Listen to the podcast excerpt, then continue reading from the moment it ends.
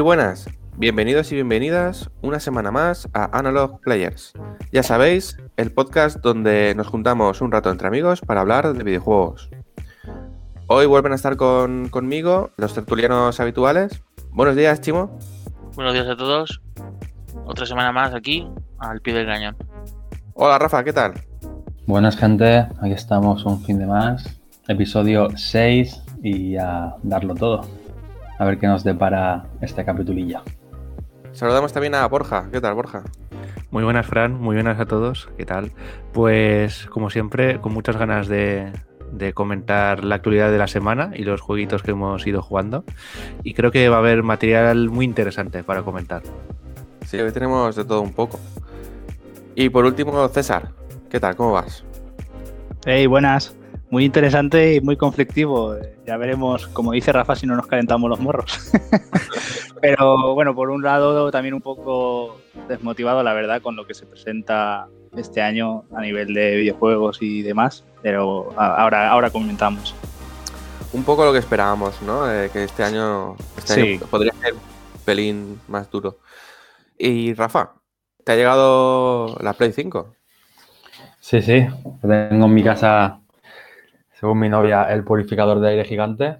Entonces ya, con, bueno, contento porque la tengo, pero uf, ya tengo fatigas con ella. ¿eh? ya estoy viendo ahí las cosillas. Hay cositas, eh, hay cositas. Yo no sé si...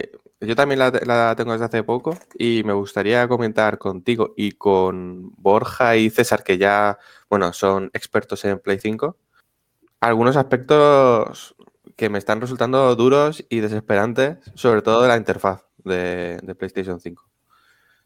No sé cómo lo ves tú, Rafa. Eh, o sea, las fatiguitas estas que decías, ¿eran por, la interfaz o eran por otras cosas todavía peores? Uf, buah, lo mío ha sido de todo. Ya fue hasta, hasta enchufándola. Pero eso no fue fatiga por la consola, fue porque mm, yo creo que tengo aquí no sé, algo me pasó por la cabeza que yo empecé a ofuscarme que no iba a la Play, que no iba a la Play. Me han dado una Play que no va el cable de Ethernet. Y vamos, al final, nada, que como la tengo por PLC y tal, le puse directamente el cable.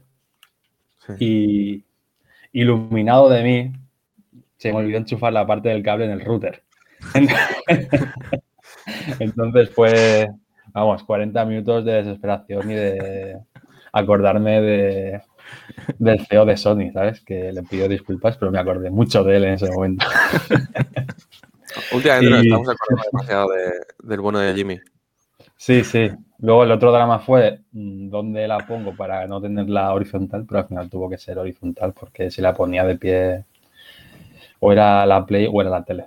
Entonces eh, no había otra. Ya, en horizontal en horizontal, mira que a mí me, creo que soy de los pocos que le gusta el diseño siempre y cuando esté en vertical. En horizontal, no sé, es una cosa rara, ¿no? Sí, tiene un fallo y es que la, el soporte, la base, en vertical tú la puedes atornillar, pero en horizontal no. O sea, va como, en, como enganchada con una pestaña. Pero ¿qué pasa? Que yo la puse primero en la base y puse después el cable de corriente, por ejemplo, y vamos, la Play se salió de la base. o sea, era drama tras drama. Luego ya cuando entrega lo comentaremos y vi el menú de la Play dije, bueno, pues ya está todo hecho. Ya me lo han vendido. Ya me lo han vendido. Eh, sí, la verdad es que, mira, con el tema del menú, al principio, nada, lo, típico que enciendes y tal y cual, lo ves y dices, vale, mm, se ve bien, el, el, sonido de fondo, la verdad es que muy bien también, a mí me gusta. Y cuando estás trasteando pues un rato, a mí me pasó que, estuve trasteando un rato y después por, por el tema de que enganchamos la Switch al dock para cargarla, se puso automáticamente en la televisión el menú de Switch, eh, la, interfaz de Switch. Y cuando se puso la interfaz de Switch, diji- dijimos, uy, se ha desconfigurado su- Switch porque se ve muy mal. Y no, ¿vale? Era, era tal cual. Entonces, sí que noté mu- mucho el cambio de una interfaz que sí que se nota que está en 4K en algunos aspectos, en otros creo que lo pueden hacer mejor, pero sí que está en 4K. Cuando luego metes la Switch y lo ves en la, en la misma pantalla grande, dices, no puede ser, se ha desconfigurado. De hecho, fui al menú de la Switch, a la resolución, y no. Y digo, no puede ser. Digo, se ve mal. Tuve que arrancar un juego para ver que no, que, ah, no, es, el juego se ve así. Ahora recuerdo, tengo en la memoria visual, tengo, tengo este juego que se ve bien. Y por ese lado, pues bueno, muy bien a, lo que es una interfaz en 4K para quien pueda tener una tele 4K. Pero aún así tienes una interfaz en 4K y los menús, el texto no te cabe en el espacio que tienen. No sé. Es como. Como. Joder, aprovecha, aprovecha, ¿no? Que tienes tanta resolución. Y para mí, el, el drama total es ir a la galería. Uf, uf, sí, sí, buen Os drama. quería, ¿eh? pre- os quería preguntar, porque eh, es que no, no puede ser. Eh, eh, a- ayer estábamos echando una partida a- al Overcook, que ya lo comentamos el otro día, y encima estabas, estás de esto un poco mosqueado porque el juego a veces se buguea y no hace nada de gracia, porque son momentos de mucha tensión, ya lo sabéis, en el Overcook, y se me bugueó. Y cuando lo, le di a grabar eh, para que me mostrara los últimos 30 segundos, quería ir a la galería para ver lo que, que había pasado y tuve que ir a ajustes, almacenamiento, galería. No sé si hay otra forma de, de ir. Hay otra, otro, creo que eh, vas al botón central, ¿no? Aprietas una vez, te sale al menú, entonces eh, te sale lo de galería, ir a galería, no sé qué, te sale la primera foto, pues la primera imagen, y ahí es cuando puedes entrar. Pero tienes que hacer varios, varias pulsaciones, varios clics. ¿sabes? Pero el- el- lo de ir a la galería, ¿dónde te sale? Creo que en el, cuando aprietas el menú este que sale abajo, inferior, Sí. que luego tienes el del apagado, en ese el primer botoncito creo que puedes ir ahí.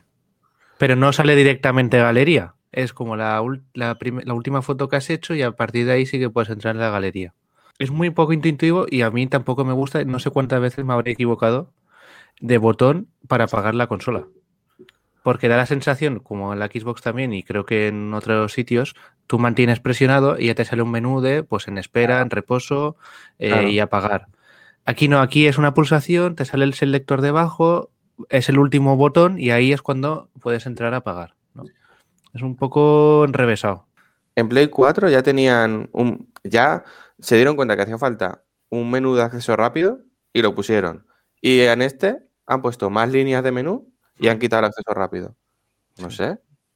Bueno, hacia en principio es un acceso rápido, ¿no? Pero es muy poco intuitivo porque... O sea, el acceso rápido se te, te sale... O sea, cuando pulsas una... Es una vez, ¿no? Te sale Sí. abajo, pero sí, pero... uf, es horrible. Bueno, yo tuve... rápido ¿Os acordáis? de- Os tuve que preguntar cómo se apagaba la Play. No, no, que me pasó y digo, no sé cuál.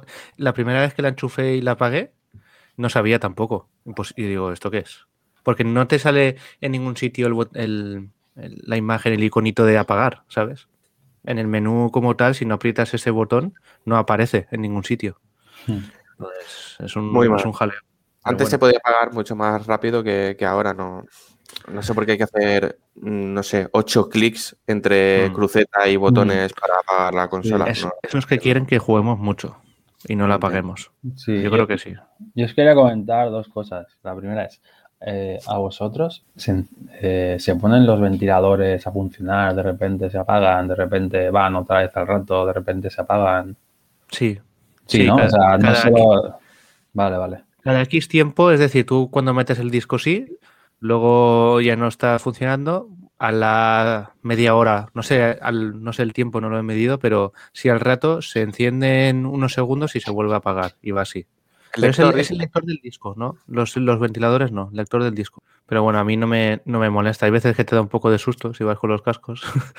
pero, pero no, a ver. Y la consola en sí es, es muy silenciosa. Por lo menos que yo la tengo a literalmente 30 centímetros o 50. No, no me molesta. Sí, sí, no, no molesta, pero era la curiosidad por si No me, no, por si me pasaba solo a mí eso. vale, y la otra es, yo estoy flipando con el mando. O sea, y mira que solamente lo explota el Astrobot de momento, que cuando lo pusimos eso fue una locura, me iba a explotar la cabeza, las manos, mi yo estaba en ese momento gozándolo. Pero en los otros juegos mm, también noto bastante diferencia con el DualShock. Sí que es verdad que me está costando acostumbrarme al, al mando. Por ejemplo, jugando al FIFA me noto raro. Pero el sistema este de vibración que han puesto, por ejemplo, estaba jugando anoche unos partidos y al mínimo roce que nota, o sea, que hacen los jugadores o cualquier cosa, el mando ya te vibra por un lado. O sea, también se nota en este tipo de juegos, no tanto, ¿vale? Porque es una vibración normal, más no tiene, no es vibración específica y tal, pero mm, está guay. O sea, me está molando mucho, la verdad. Lo que no me mola es que para apagar el micro tengas que encender el LED del mando, que bueno, eso es un dramón. Yo no me había fijado y el otro día como lo comentó César y digo, hostias, es verdad, ¿sabes? no me había dado cuenta, la verdad, no sé por qué, porque suelo darme cuenta de esas cosas, pero no me había fijado y es cierto, es cierto, no, no sé por qué. No sé quién ha pensado en esto, ¿sabes? El departamento de calidad o, algo de esto, ¿no? Eh, sí, porque lo más normal es que tengas el micro apagado. Claro. Para jugar. No sé, es muy raro lo de tener la luz encendida para indicar que algo está apagado. Sí, cuando lo comenté ya, ya os dije que es como, como el capítulo de Los Simpson que hacen la crítica a Apple, que van a su rollo, ¿no? Es en plan de que le habla al aparato porque tiene toda la luz alrededor y dice, no, no, señor, esa luz indica que está apagado. Pues es lo mismo, la misma estupidez. Sí, sí, sí, sí. lo bueno, ayer, mira, ayer me compré la estación de carga del mando y está chulo. lo único que puedo comentar. Que por cierto, la batería me dura muy poco, ¿eh? ¿La, del mando? Ah, bastante poco, ¿eh? Sí, sí. Ah, pues yo pensaba que dura bastante. Yo es que como tengo la, desde que la, me la trajeron, la tengo en reposo. Yo siempre la dejo en reposo. Entonces siempre tengo el mando conectado. Hmm, ya. Bueno, así ahí aprovechas que se carga, sí, sí. Sí, tengo la carga esto que han puesto de dos horas o tres, que cargue durante dos, tres horas y ya está. Es que también el, el auricular, el Bluetooth, como tengo, en el monitor, lo, lo, juego en el monitor que tengo, entonces para conectarme los, los cascos inalámbricamente tengo un adaptador de, audio Bluetooth. Entonces, claro, ya, ya no tengo espacio para meter el, el, cable de USB para cargar el mando. Entonces digo, bueno, pues me compro la estación de recarga, eh, mola, y, y encima se, se, queda todo más espaciado, la verdad. Y el mando de la Switch lo tengo detrás, aunque no cargue, pero bueno, hace, hace bonito. tengo lo mismo, pero con la estación de acá de Xbox. Tengo el mando de Switch. ahí está, ¿no? Es como el elemento desconocido. Pero bueno, nada, está bien, está bien. Yo quería preguntaros si sabéis si hay alguna forma de agregar los juegos de PS5 desde PS4 para cuando la gente que vaya teniendo PS5 añada los juegos de Plus. ¿O no se puede? Eh, yo creo que yo desde la, aplica desde la aplicación del, de móvil, yo pude agregar la versión de control de Play 5. Sí, yo sí que pude hacerlo, creo. Y desde la web también, desde la PS Store también puedes. Pero desde la consola no, ¿no? No, desde la consola no te sale. de hecho, creo que en, en, Xbox los de 360, no sé si lo cambiaron, estos que dan también gratis con el Gold, no te salen.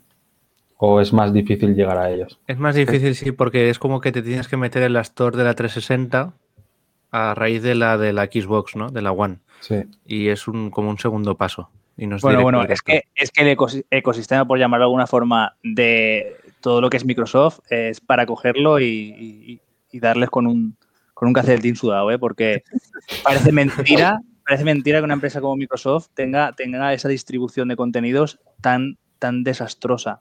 Sobre todo en el, a mí me da la sensación, en la Xbox ya al fin, en la One más o menos ya lo sabía entender, pero en PC también, uff, duro, ¿eh? No sé. Es durísimo. Tienen la página de Microsoft, la página de Xbox, la página de Live. Eh, los usuarios, eh, aunque sea el mismo, eh, a veces te pide volver a loguearte. Tienen la página de Rewards. Es, es la, de, la de Game Pass. Es una auténtica mm, locura meterte por ahí. Es que cada, cada cosa va por separado, ¿no? No tiene sentido. Y ahora tenido la oportunidad con la Series X y Series S de, de, unificar un poco más, porque la 360 en su momento, como era retrocompatibilidad, lo que hacía era ponerse en modo 360. Entonces, todos los menús eran totalmente distintos. Ahí lo puedo entender, pero yo qué sé, si no servicios como el Game Pass, el Live tendría que ser todo ya unificado, ¿no? No sé. No sé. Sí, yo hay una cosa que echo de menos en la Play que sí que la tengo en la Series X y es el Quick Resume. No sé, es que el otro día estaba jugando al Persona 5 y eso es lo típico que te avisan. Vamos a echar unos partidos online todos y es, ya tienes todo el dramón de no puedo guardar, tengo que chapar y volverlo a hacer. Claro. Y en la Xbox es pam, pam, cambias y aparte ya tienes el juego iniciado. es eso, no sé por qué. Es que tiene un SSD, no sé por qué no lo han hecho. Yo creo que eso lo tendrá que poner vía software, ¿no? Yo creo que se puede. Sí. Se debería poder. Sí. Teniendo competencia como la tiene ahora mismo, harán cosas de estas, seguro, ¿sabes? Aunque lleguen un poco más tarde, pero, pero vamos, seguro. Casi seguro, conociendo a Jim Ryan. no, yo creo que estaba incluso confirmado, ¿eh? Sí. Sí, sí. El Quick Resume, yo, creo, yo diría que sí. Vale, pues fatiguitas aparte. Vamos con la actualidad, si os parece. Con más fatiguitas, va. Mm, vamos primero con el resumen del State of Play que vimos el jueves, además que pudimos retransmitir por Twitch. César, coméntanos un poquito, introdúcenos y luego ya vamos diciendo cada uno lo que, lo que nos parezca. Sí, eh, voy a nombrar lo que creo que son las, los tres títulos ¿no? que más llamaron la atención, que fueron Returnal, Kena y Final Fantasy VII. Con Returnal ya hay gente que parece que lo tiene eh, porque están empezando a salir impresiones y, y, son muy buenas, pero creo que todos coincidimos en que el precio que pide es un poco excesivo. Y, en lo personal me reafirmo en lo que ya dije, ¿no? que, que, este juego yo creo que sale en 2022 con un catálogo eh, más variado en tiendas, catálogo de juegos de PS5 me refiero, y saldría a mitad de precio. Pero bueno, de Retura no voy a comentar nada más, porque supongo que a alguno de vosotros os interesa más y, tendréis algo que decir. El que sí que me gustó mucho fue el Kena, que me, bueno, me, me, tiene enamorado, me tiene loco, porque es como revivir esos juegos tan presentes en la época de las primeras PlayStation, ¿no? Que eran bastante populares. Me recuerda muchísimo a, al Beyond Good and Evil, que a mí es un juego que me encantó. Eh, estaba doblado al español y, y tenía una atmósfera muy chula me lo pasé en PS2 y cuando hicieron el remaster en PS3 me lo volví a pasar sé que el platino eh, me encantó. Y también me recuerda mucho al Star Fox Adventure, que es un juego que tuvo muy malas críticas, pero, pero a mí me gustó. A lo mejor porque nunca he sido fan de, de, de Fox, ¿no? Y, y, y, no tenía una referencia. También se ha confirmado su precio y su fecha. Sale, si no recuerdo mal, es el 24 de agosto eh, y se ha confirmado que saldrá a 40 euros. El problema es que también se ha confirmado que solo saldrá digital. Entonces, eh, yo por mi parte me voy a esperar a una edición física, aunque me duela. Eh, me cogeré el No More Heroes 3 eh, por esas fechas para paliar la pena de no, de no pillar el Kena de salida. pero yo tengo casi claro, o sea, yo creo que no tengo ninguna duda de que va por máximo febrero o marzo tendremos eh, edición física porque alguna distribuidora, es muy raro que no lo haya hecho ya, pero alguna distribuidora se va, a se va a interesar por lanzarlo, porque va a vender ese juego. Entonces, esperaré. Y el grueso aquí, tanto del evento como de, yo creo que va a ser de nuestra discusión, por así decirlo, eh, más amigable o no, ya veremos en qué queda, eh, fue el Final Fantasy VII, con este lanzamiento pues no, yo no diría remasterizado, ¿no? Pero mejorado para PlayStation 5, que si bien eso es una buena noticia, vino acompañado de un episodio adicional eh, de pago donde podremos manejar a Yuffie. A mí personalmente este tipo de movimientos me produce inicialmente siempre rechazo, ¿no? Porque es como que ya me están partiendo cosas que podían haberlas metido en el juego. Es algo así como los juegos físicos que no están en el disco, ¿no? Pues bueno, son movimientos que yo no me gustan y que lo que decido hacer siempre es no comprarlos. Ya me perdí la compilación de Spiro por esto y, y bueno, y otros tantos. yo animo aquí a la gente de que lo que hay que hacer es, es pues eso, no comprarlo, no ir a un foro o a a, Twitter y, quejarse y luego comprarlos de salida. ¿Entendéis lo que quiero decir? Eh, lo único que van a ver los usuarios, o sea, lo único que van a ver las empresas realmente es, las ventas. Entonces, como usuarios, lo que podemos hacer, la verdadera queja que podemos hacer es, no comprarlo. Ya esto ocurrió con Final Fantasy XV, la gente actuó en consecuencia, no, no le gustó el, planteamiento de sucesivos DLCs de personajes, son Pass y historias, y al final lo cancelaron, cancelaron el desarrollo de esos DLCs porque no se estaban vendiendo. Entonces, ojalá pase, más que nada para que no nos eh, prostituyan, dicho mal y pronto, tanto en nuestra, nuestro querido Final Fantasy VII, pero lamentablemente, por ser el juego que es, yo creo que aquí sí que va, la gente va, va a pasar por caja. En cuanto al DLC de Yuffie, mm, muchos no le darán importancia a mí, el como conoces a Yuffie y todo el tema de Gutai en, la, en el original me encantó. Me encantó porque es como, pues eso, es el lado más asiático del juego. Y, todo eso lo podían haber hecho muy, muy, muy bien en, un Final Fantasy VII Remake Part 2 o parte 2 o como lo quieran llamar. Eh, además que por fin estaríamos ya fuera de, Midgar y, sería muy diferente, pero, pero no, al final es todo eh, quien haya visto el vídeo o quien no lo haya visto que lo vea, eh, se siente todo recicladísimo de, del, remake, o sea, de, del juego base. Entonces, ¿qué pasa? Que esto les implica mucho trabajo y dicen, ¿para qué si la gente hacemos algo rápido va a pagar 20 euros? Pues, ¿para qué tanto esfuerzo? No entiendo yo. El, tema es que las desarrolladoras asiáticas, y en concreto Square, siempre tienen muchos problemas en, hacer cosas actuales. Cuando pasaron al 3D se les atragantó mucho, cuando pasaron al mundo abierto se les atragantó mucho, es como que siempre van, van un poco por detrás, aunque nos hagan luego esos gráficos y esas cinemáticas impresionantes. Así que yo por mi lado ya he decidido que no, no lo voy a comprar porque se ha confirmado que, que solo va a estar disponible el DLC de Yuffie para los que tengan el juego en PlayStation 5. Se acaba saliendo para PS4 y veremos su duración eh, valoraré si comprarlo porque el DLC se ha, se, ha, se ha, tasado en 20 euros, va a costar 20 euros. Y encima tengo el miedo de que esto ya se vaya a convertir en, en un episodio Cid, un episodio Kate Sith, eh, un episodio Zack, todo lo que les dé la gana en lugar de sacarnos un, juego troncal como, como, es lo que deberían hacer.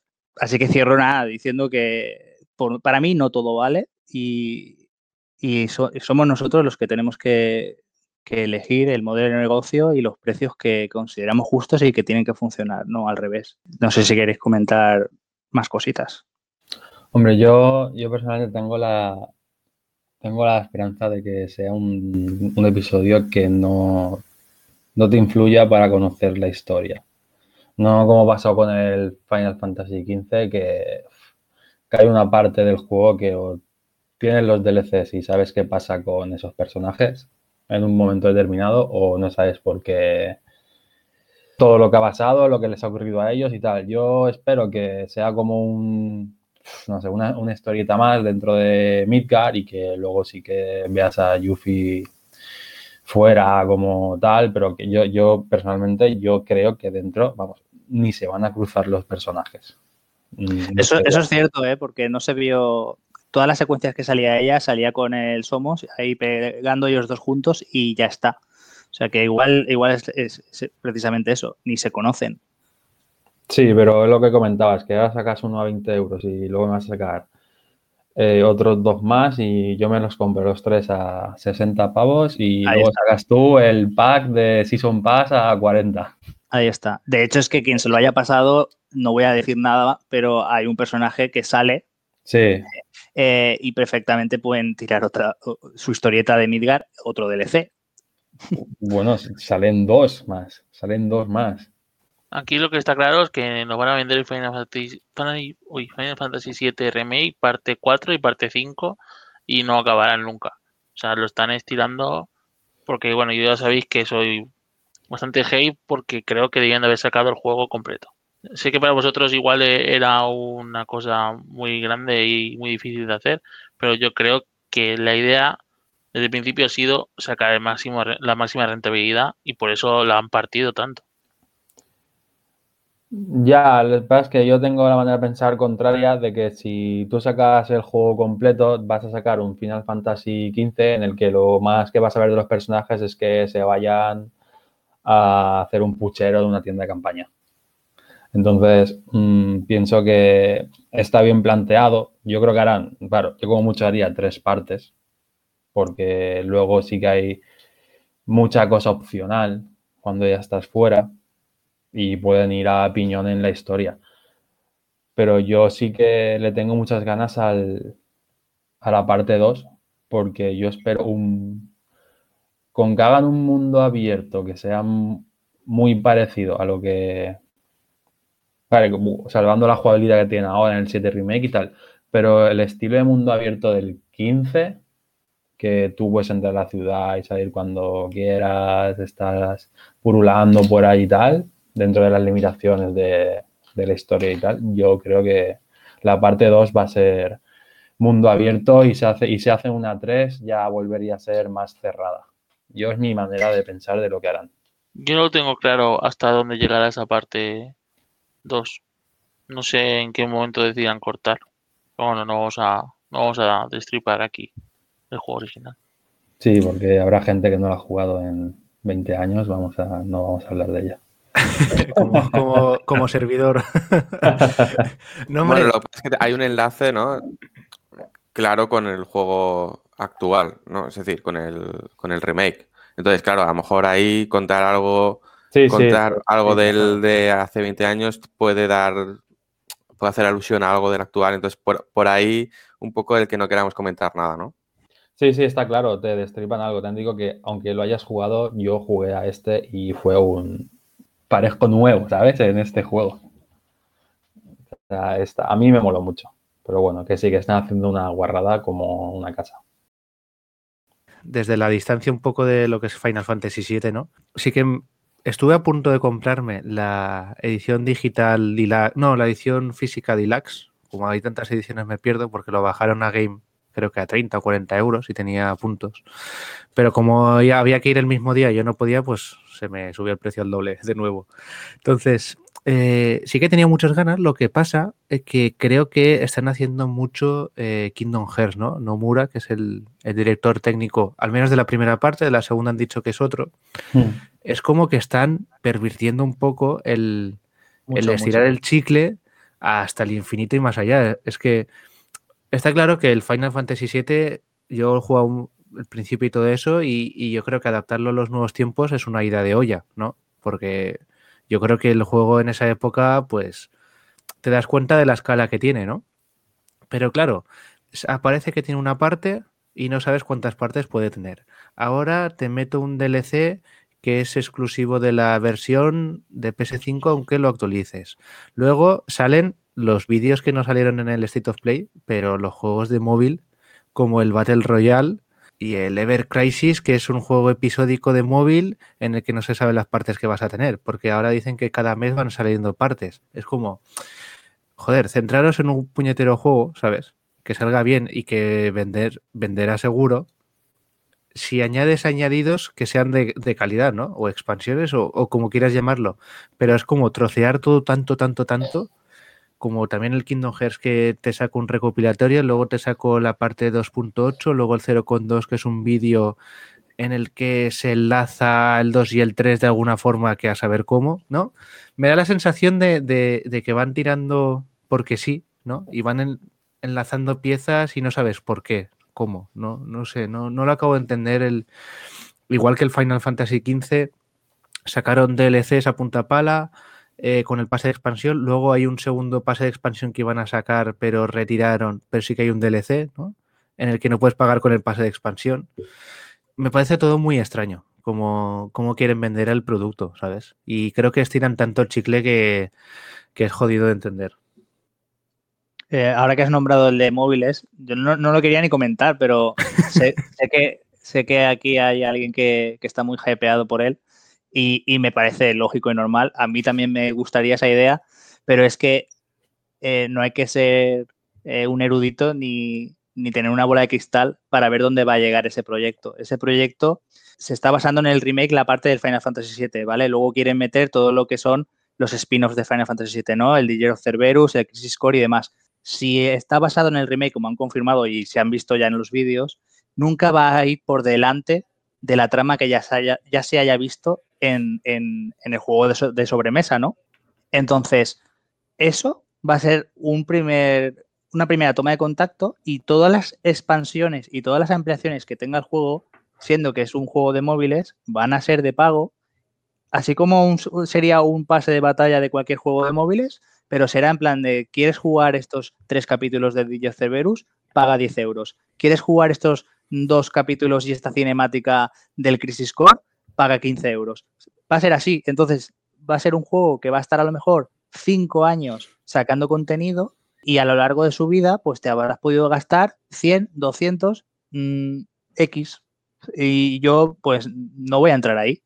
no voy a entrar ahí porque no es un modelo de juego que a mí me guste. Me puede gustar hasta cierta manera si sea lo que voy, pero para un Final Fantasy VII, pues no, no. Yo por alusiones voy a decir que yo, a mí me, encantó ese vídeo. ya lo sabéis, así me notó.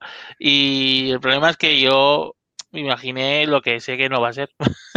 que posiblemente sea la versión que yo hubiera querido de, remake, o al menos algo que fuera bastante más original, porque ya sabéis que si no, no muras el de, de Kingdom Hearts, no le tengo nada aprecio. no me gustan sus juegos, creo que los destroza, creo que y, y bueno, es que podría haber sido tan maravilloso, podrían haber hecho, si el remake solamente hubiera sido de la ciudad, pero es que claro, yo no jugaba a una remake, pero me lo podéis confirmar vosotros. Han hecho una, una Big Dark increíble, como con el mercado muro, bastante bastante rica. Podemos ir a todos los sectores, a los ocho sectores, cosa que no se podía hacer en el original, o no han hecho algo así es todo pasillero, todo se parece igual. Es que hay, tantas posibilidades del juego que me, que me da rabia como lo, como lo tratan a veces. No, no, no han hecho una Midgar libre, no vas a todos los sectores y es pasillero. Pero lo que, han, lo que han hecho está muy currada la Midgar que han hecho. Sí, sí, no, no, ha preguntado si está currado. Ah, vale, yo lo, la poco que, que, se muestra está muy bien. El mercado muro es increíble, por ejemplo. Pero claro, pero no ha, no ha ampliado, ¿no? No puedes ir a los otros sectores, no.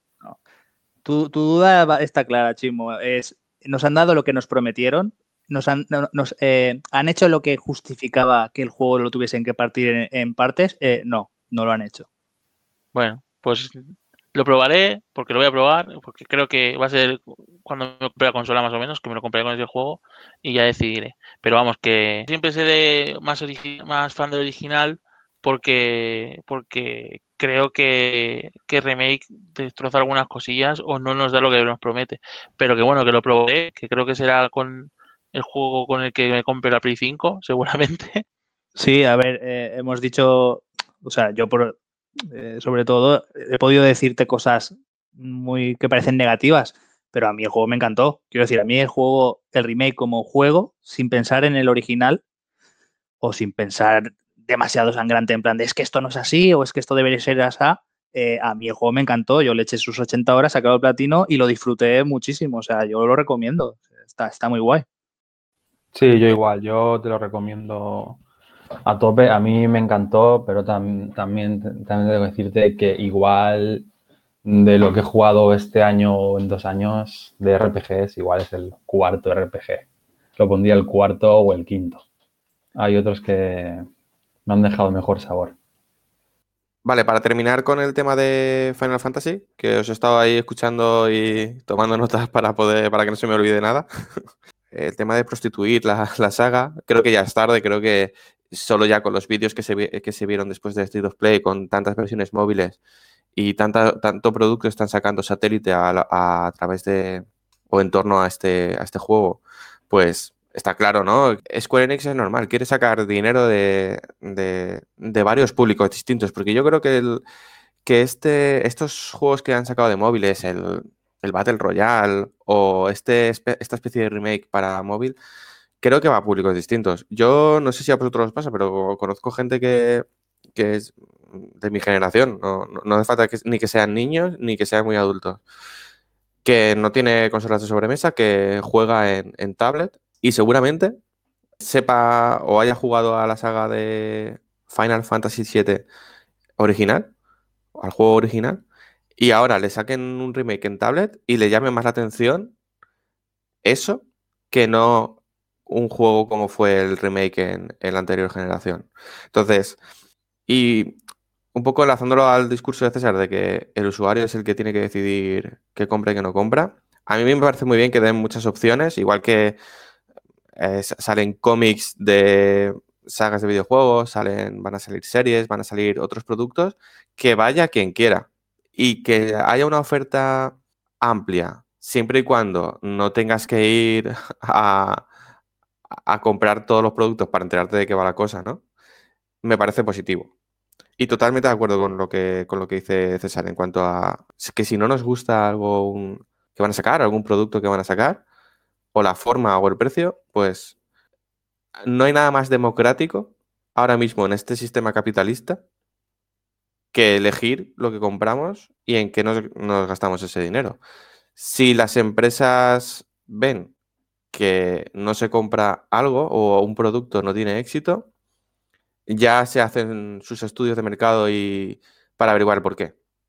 Entonces, yo a muerte, con, ese, argumento, porque creo que es, es la base para que tengamos aquello que, que nos gusta o que queremos, más allá de quejarse en foros o, o pedir finales alternativos. Me parece que eso no es, a mí no me parece que es, que es el camino ni, ni, ni la solución. Sí, es que además aquí tenemos un, podría ser un ejemplo muy claro de imaginar cuando saquen esta serie, compilación, eh, juego como servicio, eh, como lo queráis llamar, de Final Fantasy VII móvil, bueno, Android y iOS entiendo que saldrán. Hmm. Eh, imaginar que ese modelo de negocio, por lo que sea, eh, el primero va a triunfar, porque el primero prácticamente todo el mundo lo comprará para ver qué tal, hasta dónde llega, cómo se juega, si es divertido, pero que luego en las siguientes eh, actualizaciones ven que las ventas bajan drásticamente. Pues seguramente este juego en parte también se ha desarrollado pensando en que es la forma que tienen de hacer posible Final Fantasy VII Remake en Switch.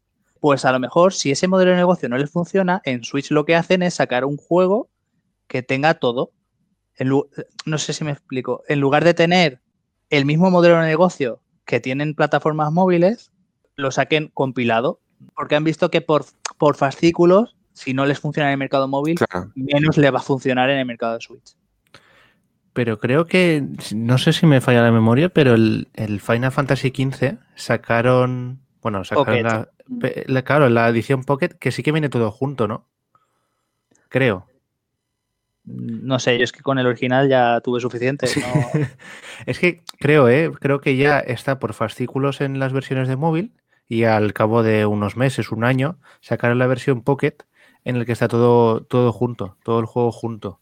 Entonces, seguramente en el Final Fantasy VII, en este caso, como es una edición Pocket, porque al final no nos engañemos que yo creo que va enfocado a eso, cuando ya hayan sacado todo el dinero de la gente en esas versiones de móvil, lo sacarán para Switch y harán una edición y, y ya está.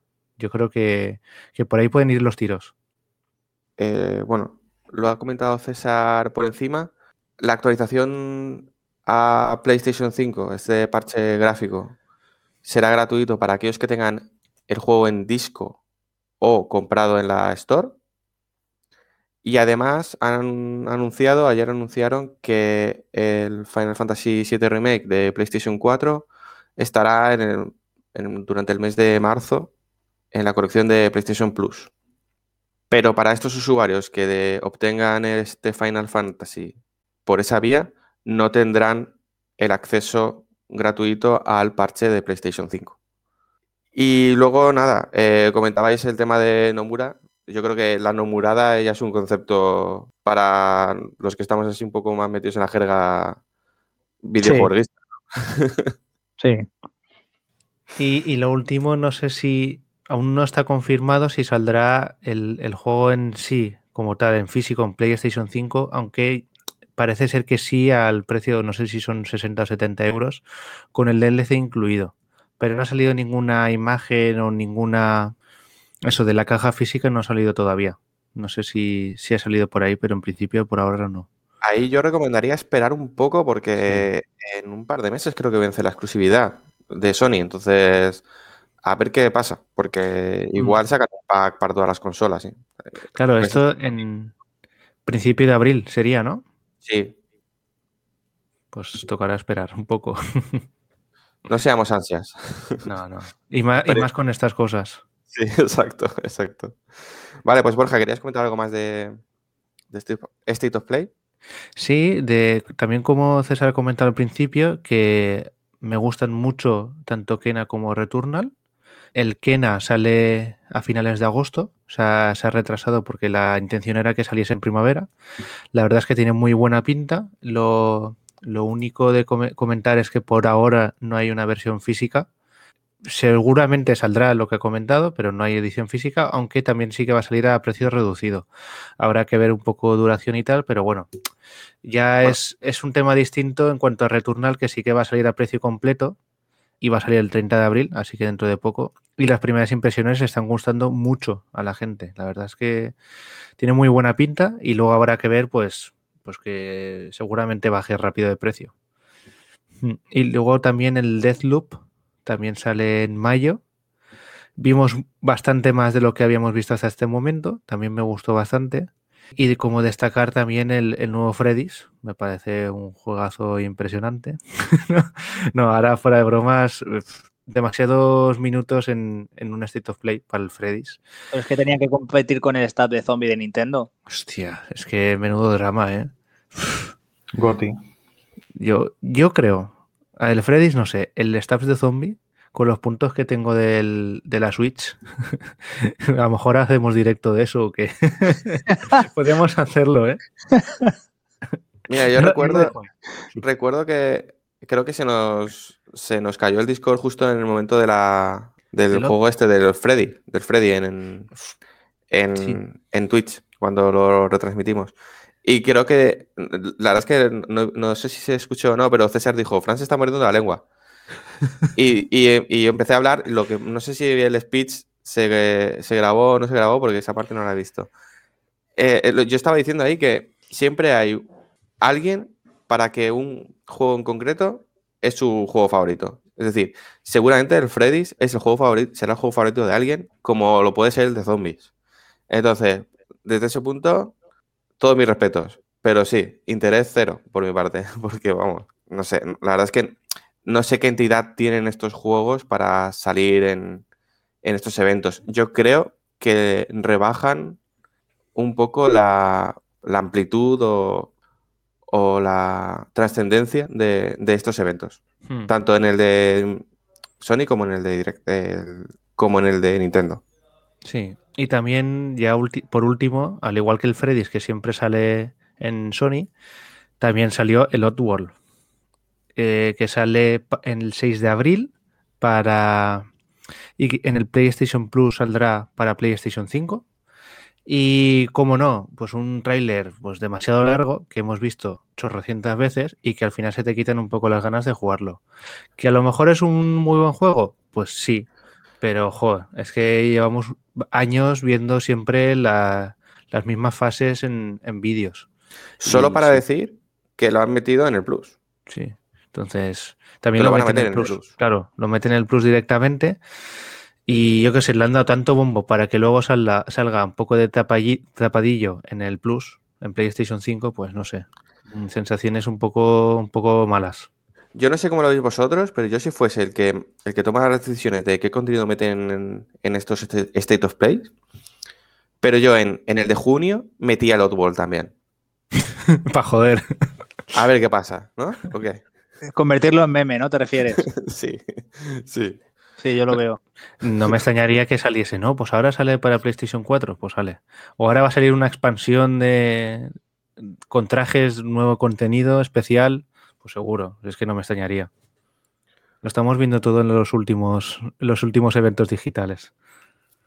Y yo, Borja, de lo que has comentado de Kenai Returnal, eh, estoy, estoy con vosotros también. Eh, de hecho, creo que, creo que el Kena, si estuviese en físico, podría ser que cayese Day One. Pero también tengo esta reticencia al, contenido digital y al, pues no sé, gastarme 40 euros en, contenido digital, a mí me cuesta. Eh, no, estoy muy predispuesto a ello. Sobre todo cuando, según el estudio desarrollador, pues sí que tienen en mente que según cómo vaya la cosa, saquen algo en formato físico. Que esto lo estuvimos comentando internamente de marcarse un ADES, ¿no? A mí lo de el ADES no, no me gusta como consumidor. Entonces, si hubiese comprado el juego en, en Switch en digital, pues por lo que estábamos comentando antes y por esa misma argumentación, no lo compraría en físico. Y sabiendo un poco la jugada que está marcada con, con Kena, pues igual. Aunque en y me gustaría jugarlo el 26 de agosto, que creo que es cuando sale, pues voy a esperarme a ver que, si puede salir en formato físico. Sí, lo bueno es que aquí, a diferencia del Hades, aquí sí que han dicho seis meses vista de lanzamiento que van a estudiar eh, el lanzar no solo edición física, sino una edición especial. O sea, mm. que por su mano va a estar, pero claro, para que la gente lo entienda, una desarrolladora no es la que, no es la que decide si saca físico, saca digital, saca edición coleccionista. cuando negocian, cuando negocian el lanzamiento de su producto con una distribuidora, es la que ella le ofrece un pack de mm, productos, por así decirlo, y entonces ellos ya deciden. Eh, así que eh, ellos ya han dicho en su Twitter oficial que están abiertos a ese lanzamiento. Así que yo creo que el hype que va a subir durante estos meses con el juego hagan más pronto que tarde realidad una edición física. Bueno, hasta aquí el State of Play. Sí que comentar que de, en el universo Sony, si esta semana se ha sabido que, para sorpresa de pocos, Gran Turismo se retrasa un poco, ¿no? Este Gran Turismo 7. Y, eso, esa noticia, más eh, un poco lo que se ha hablado en el State of Play, nos deja o nos despeja algunas dudas de ese calendario de juegos exclusivos o exclusivos temporales de Sony a lo largo de este 2021. Falta por despejar eh, de la ecuación un juego importante como será Horizon Forbidden West. Así que si os parece, y en sintonía con el mercado videojueguista de los últimos años, como DLC de este podcast, vamos a dejar en Twitter el cómo queda el calendario provisional de lanzamientos de Sony y PlayStation 5. Si nos seguís, tendréis ese DLC. Si no, lo tenéis sencillo. DLC gratuito, ¿eh? eso sí, eso sí, eso siempre. Muy bien, pues eh, ¿queréis que pasemos al direct de Pokémon? Perfecto. Vamos, chimo. Venga, empiezo yo con el marrón. vale, pues nada, el Nintendo, el Pokémon Direct, disculpad, eh, eh, fue ayer, empezó a las 4 y lo estuvimos cubriendo tanto yo como Borja. Y en un principio fueron unos 25 minutos, donde 10 se los comió un, mini reportaje de, la historia de Pokémon. Sean 10 o 7 minutos, la cual, los cuales a mí me gustan bastante, pero que bueno, dejaron a ver que no iba a haber muchas noticias. Eh, no hubo ninguna noticia de Pokémon Uni, de, del MOBA o de otros juegos que se habían filtrado, liqueado o rumoreado. Y lo que pudimos ver fueron unos 5 minutos de Pokémon Snap, en New Pokémon Snap para Switch, donde pudimos ver cómo se iba a jugar, cómo iban a ser hacer fotos. A mí personalmente creo que, me gustó, creo que es un juego distinto, que no, que, puede ser mucho más amigable para jugar con tus, con tus hijos quien tenga. y, y que me parece una buena idea. Y luego lo nuevo, lo que destacar nuevo fue el remaster del Pokémon, corrígeme Borja porque yo me pierdo con los colores y con las perlas y los diamantes, pero el remaster de, Pokémon Perla y Diamante, ¿no? Sí, efectivamente.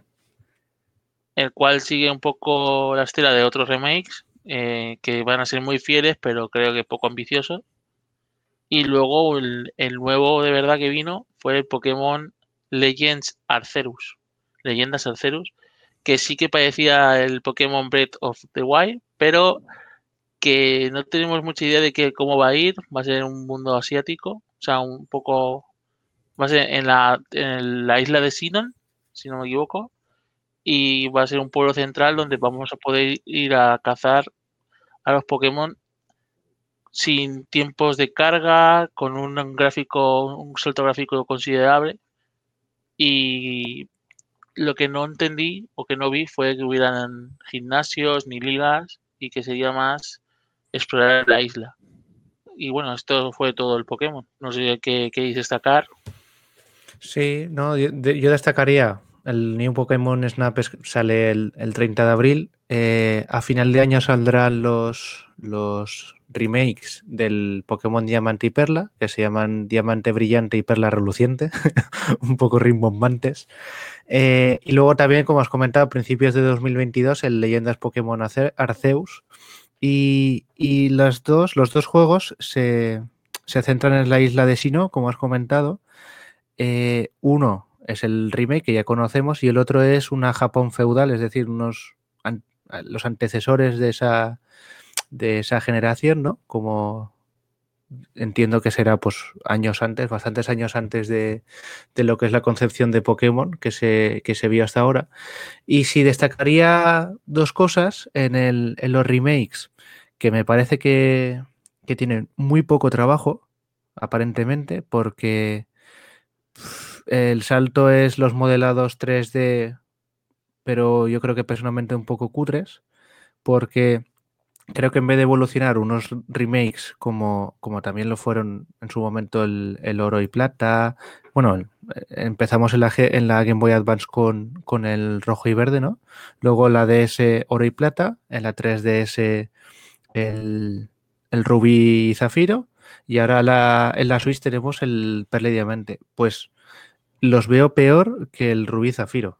Entonces, si quieres hacer un remake de calidad como fue, por ejemplo, el Link's Awakening, que lo desarrolló Gretcho, mm, yo creo que tiene mucho más material para hacer unos remakes más competentes de lo que se vio ayer.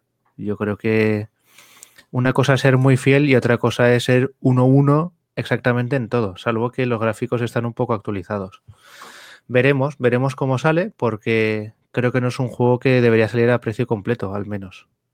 Es que creo que eso, ese remake eh, no justifica una compra. Porque al ser tan parecido y al no mejorar absolutamente casi nada gráficamente o no ser muy bonito, digamos, o sea, lo suficientemente mejorable, podrían haber puesto perfectamente el original y haberlo puesto a un precio súper asequible o en la consola virtual añadir ya juegos de Nintendo 64 y de, de DS. Sí, lo de la consola virtual también es para hacérselo mirar, la verdad, pero me dejó, me dejó muy frío. Yo qué sé, tienes un, remake bueno que es fiel, como el Link's Awakening, porque la verdad es, todo se ha dicho, pues la... ese se justifica el precio. claro, claro, claro. Justifica la compra. Claro, claro. Sí que los pocos fallos que puede tener es que un frame rate que en algunos puntos caía, pero el resto es estable, el juego está muy bien hecho, audiovisualmente es una pasada. Y aquí ves y te da la sensación de que está hecho por, por fangames, ¿no? El, gente que en su tiempo libre, no, es más, hay gente que lo ha hecho eso mucho mejor. Eh, hay, hay vídeos en YouTube de utilizando Unity y otros motores gráficos que le dan 20 vueltas. Y habrá que ver luego pues la dificultad que últimamente eh, brilla por su ausencia. Y luego también... Si es fiel, será muy parecido. Si es fiel, será Yo creo que es fiel, pero peor. es la sensación, ¿eh? Desde, desde lejos y con los últimos juegos. Entonces no me, no me dejó buenas sensaciones. Y luego, en el segundo juego importante, que es el Leyendas Pokémon, me dejó mejor, pero también frío, porque yo creo que el, el Breath of, the Wild está muy presente en el juego. Es más, en el tráiler la, un momento en el que la cámara desde atrás va enfocando al personaje y hay una ladera. Es exactamente igual, 1-1 al Zelda. Entonces, yo qué sé, si tienes pocas ideas, también le puedes, puedes aportar más valor, ¿no? Y, y es que gráficamente también es peor, aunque le queda un año de desarrollo. Y luego habrá que ver cómo es el sistema de combate. Sí que es verdad que el sistema de captura es desde en el mismo momento que estás en la hierba salvaje, ¿no? Puedes capturar a los Pokémon, que yo creo que, le da otro ritmo, otro ritmo superior a lo que estamos viendo últimamente. hay también combates con Pokémon eh, en el que no cambias de secuencia, que también yo creo que es un punto interesante, ¿no? Es como todo sin cargas, como has comentado, Chimo. Y luego habrá que ver si es profundo o no, porque claro, en el vídeo pudimos ver hasta ahí la captura y el combate en Pokémon salvajes. Luego habrá que ver, pues, si la historia tiene un interés superior a, los últimos y si pues hay combates con, jefes o con otros personajes o legendarios y, ver si, si, el cambio es positivo y, hay una profundidad que últimamente no, no, está teniendo. Es el que me da, me deja la sensación un pelín agridulce, pero más dulce que agria, si hay que destacar algo. Así que tendremos que ver cuándo sale. En principio pone a primeros de 2022. Yo creo que le queda algo más de desarrollo y veremos, iremos viendo. Sí, eh, nos falta nos falta información. De momento lo, lo, poco que nos han descrito es que rellenaremos la Pokédex y que habrá un, un, Pokémon misterioso que es Arceus, que para mí será siempre Sagitario, que me parece más al del horóscopo pero que nos falta mucha información y habrá que ver. Muchos rumores, o sea, mucha gente, eh, más que rumores, dice que igual la Switch no aguantaría ese tipo de juego, que si sería la excusa con el decreto de Wild 2, yo ya no lo tengo claro. yo, no, yo no me pillaría mucho y, y bueno, no creo que sea Pokémon el que vaya a obligar a sacar otra consola, no porque no se pueda hacer un Pokémon súper ambicioso, sino porque no parece que sea la idea de la compañía. No, a ver, Game Freak lleva años en el que la potencia gráfica no, existe. Es decir, no, no vas, no es una compañía en la que justifique una Switch Pro, Switch 2, como la llamemos. Hay juegos como el Zelda Breath of the Wild 2 que seguro que justifican más ese, esa mejora de potencia. Mm. sí, yo creo que the 2 va a seguir utilizando el mismo motor gráfico con, con sprites más bonitas, con una historia. Va a ser un mejora, un mejora más. Sí, sí, sí que podría decirse que así. El Mayoras Max se, se desarrolló un año después de Ocarina of Time. Solo fue un año de desarrollo, creo. Aquí sí que hay más tiempo de desarrollo y yo creo que un juego que venía de la Wii U, al final no recordemos, venía de ahí, que ya han pasado cuatro años, van a pasar desde que salió. Y yo creo que sí que habrá una mejora evidente, sí, sí.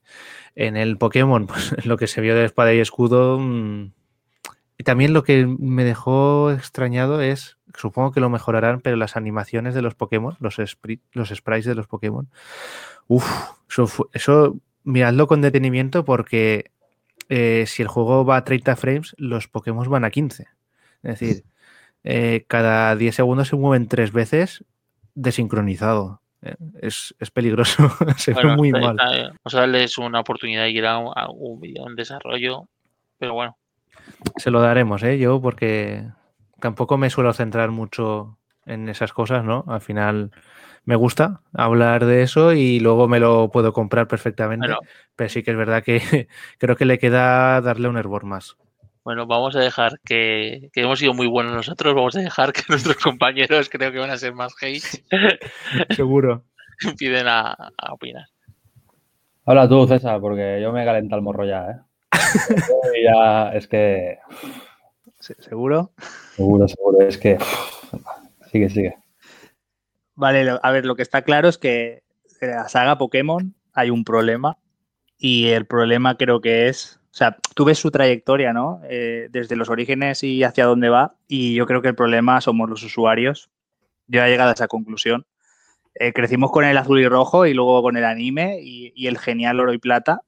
Pero es que esa gente que, que ya vamos a los 40, eh, queremos algo más. No queremos lo mismo con mejores gráficos.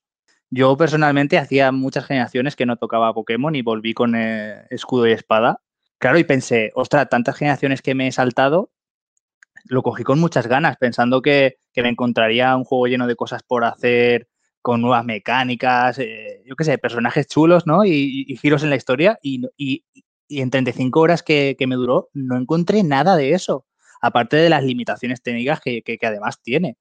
Luego está el tema de que, los, de que hay muchos fanáticos de Pokémon que dicen, es que Pokémon es el competitivo. Eh, perdonad, señores, el competitivo pues eh, yo no comparto esa opinión, ¿eh? Eso para empezar, pero el competitivo para ellos, quiero decir, para mí Pokémon no es el competitivo, es todo lo demás, es el capturar a los Pokémon, el ganar la liga, vamos, lo que eran sus orígenes. Sobre el remake no voy a decir nada porque creo que Borja lo, ha descrito todo a la perfección, eh, todas sus carencias. Y, y, de leyenda sí que quiero hacer un breve comentario y es que a mí personalmente, igual es porque he visto tantísimos juegos, a mí personalmente me pareció un proyecto de fin de carrera, un, ¿sabes? Como un mod hecho con el Unity que me tira para atrás. O sea, eh, veremos en qué queda, ¿vale? Pero yo de momento lo que vi fue un área silvestre 2.0. El área silvestre, para quien no haya jugado a, a Espada y Escudo, es la zona abierta del juego, ¿vale? Todo lo demás son pasillos y ciudades o pueblos eh, con cuatro NPCs que te dicen cuatro textos cada uno.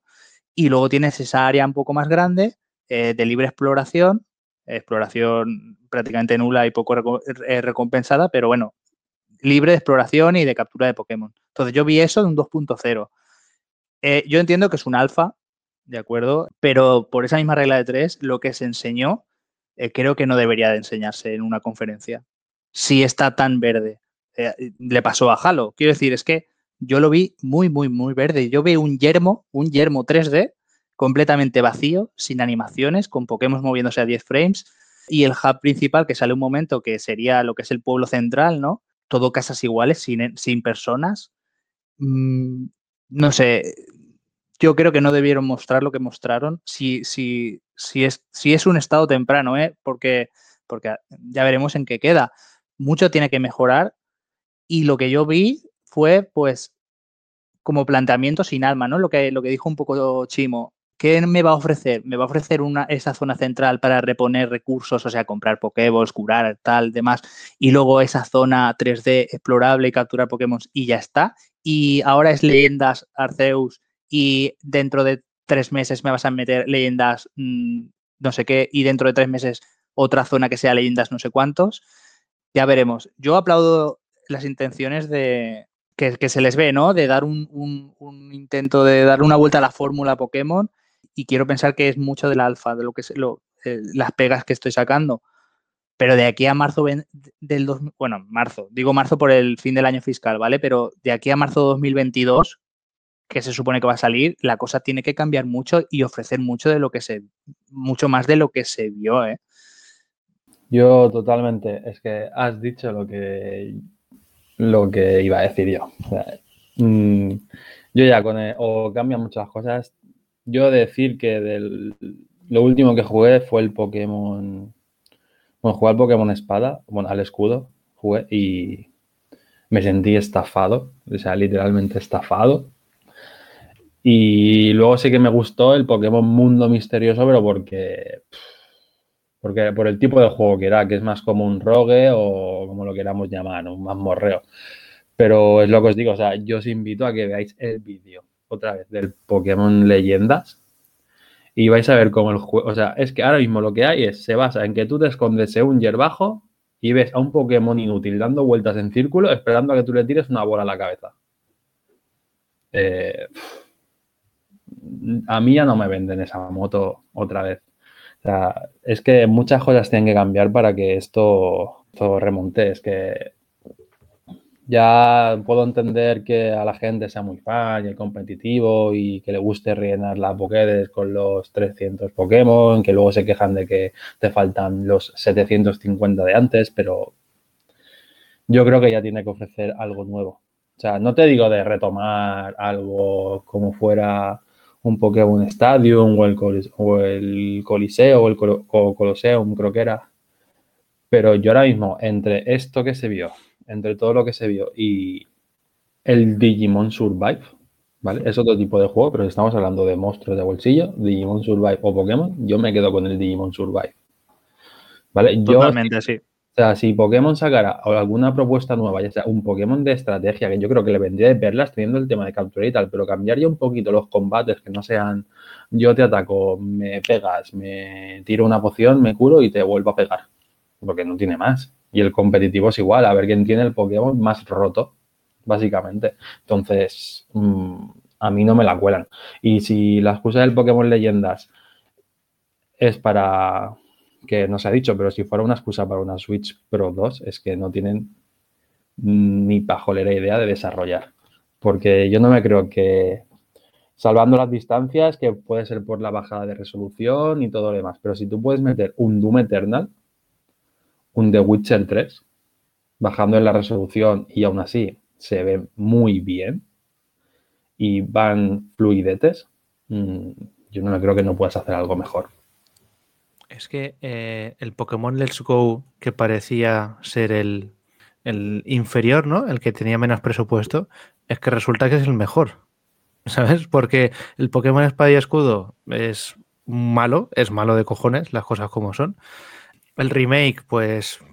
El remake es un. Es que ya te digo, gente que está estudiando la carrera. A nivel gráfico, ¿eh? Luego habrá que ver si eso remonta. Tengo mis dudas y el Leyendas Arceus le queda desarrollo por todas partes, el Let's Go es un juego, pues mira, modificamos el sistema de captura, los combates son un poco más rápidos, gráficamente mola verlo, la verdad es que está cuidado.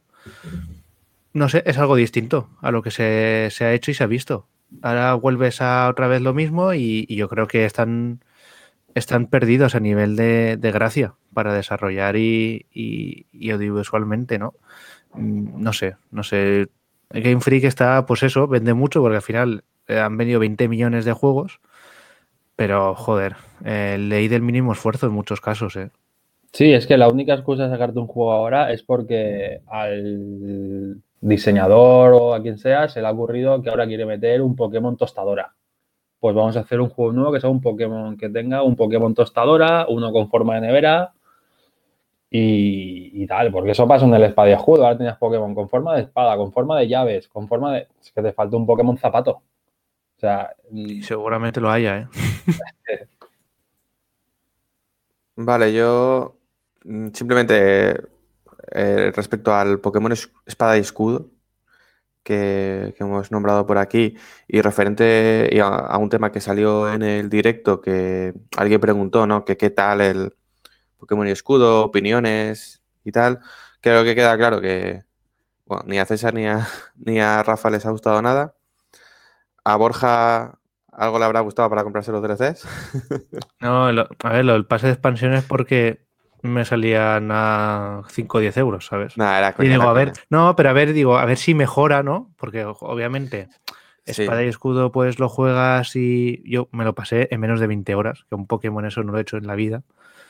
Y, si remontaba, aún no lo has empezado, ¿sabes? Pero bueno, algo que... Yo en el, chat comenté, bueno, porque decían, bueno, ¿por qué no? ¿Por qué no nos, ha gustado? Yo estaba por ahí por el, por el chat y decía, pues entre otras cosas, lo primero que se me ocurrió es que la historia era insulsa y muy infantil, ¿no? Y, y Chimo decía, bueno, no esperamos aquí una historia adulta, ¿no? Efectivamente, no esperamos una historia adulta, pero a mí sí que me, me viene a la mente otros, en otros productos que creo que es incluso hasta puede ser más difícil por la limitación de tiempo, como son las películas.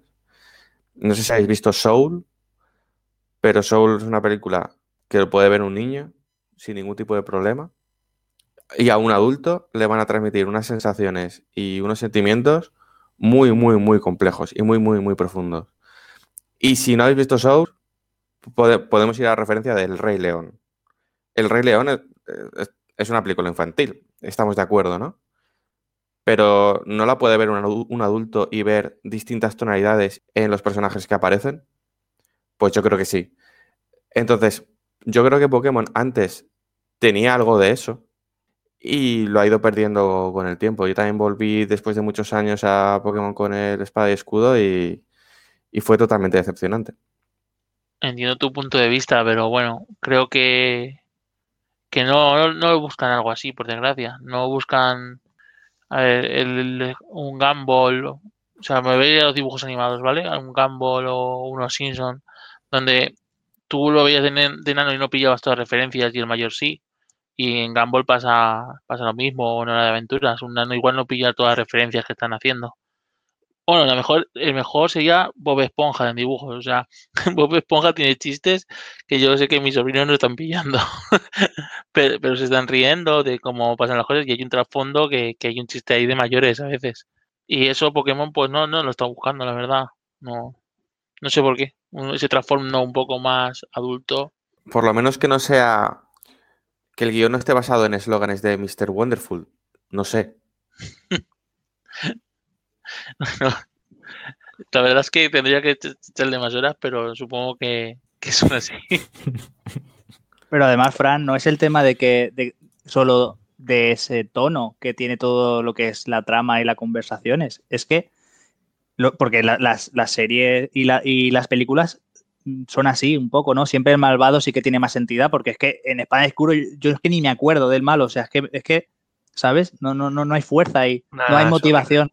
Entonces, pero ya tienen esa referencia a mí, hay películas de Pokémon que la trama me parece muy buena, o sea, y hay personajes en todas las películas y en casi y te diría más, en la serie casi cada dos o tres capítulos conocen un personaje que tiene una, un trasfondo que le ayudan, que no, o, o, ese personaje le ayuda a ellos y podían transmitir eso en los juegos, pero es que no hay nada de eso. No claro. hay nada de eso. Es que en, en, una serie tienen a lo mejor 20 minutos para conseguir ese efecto con un personaje y en un juego de 40 horas no lo consiguen, es porque no quieren. Ni lo intentan.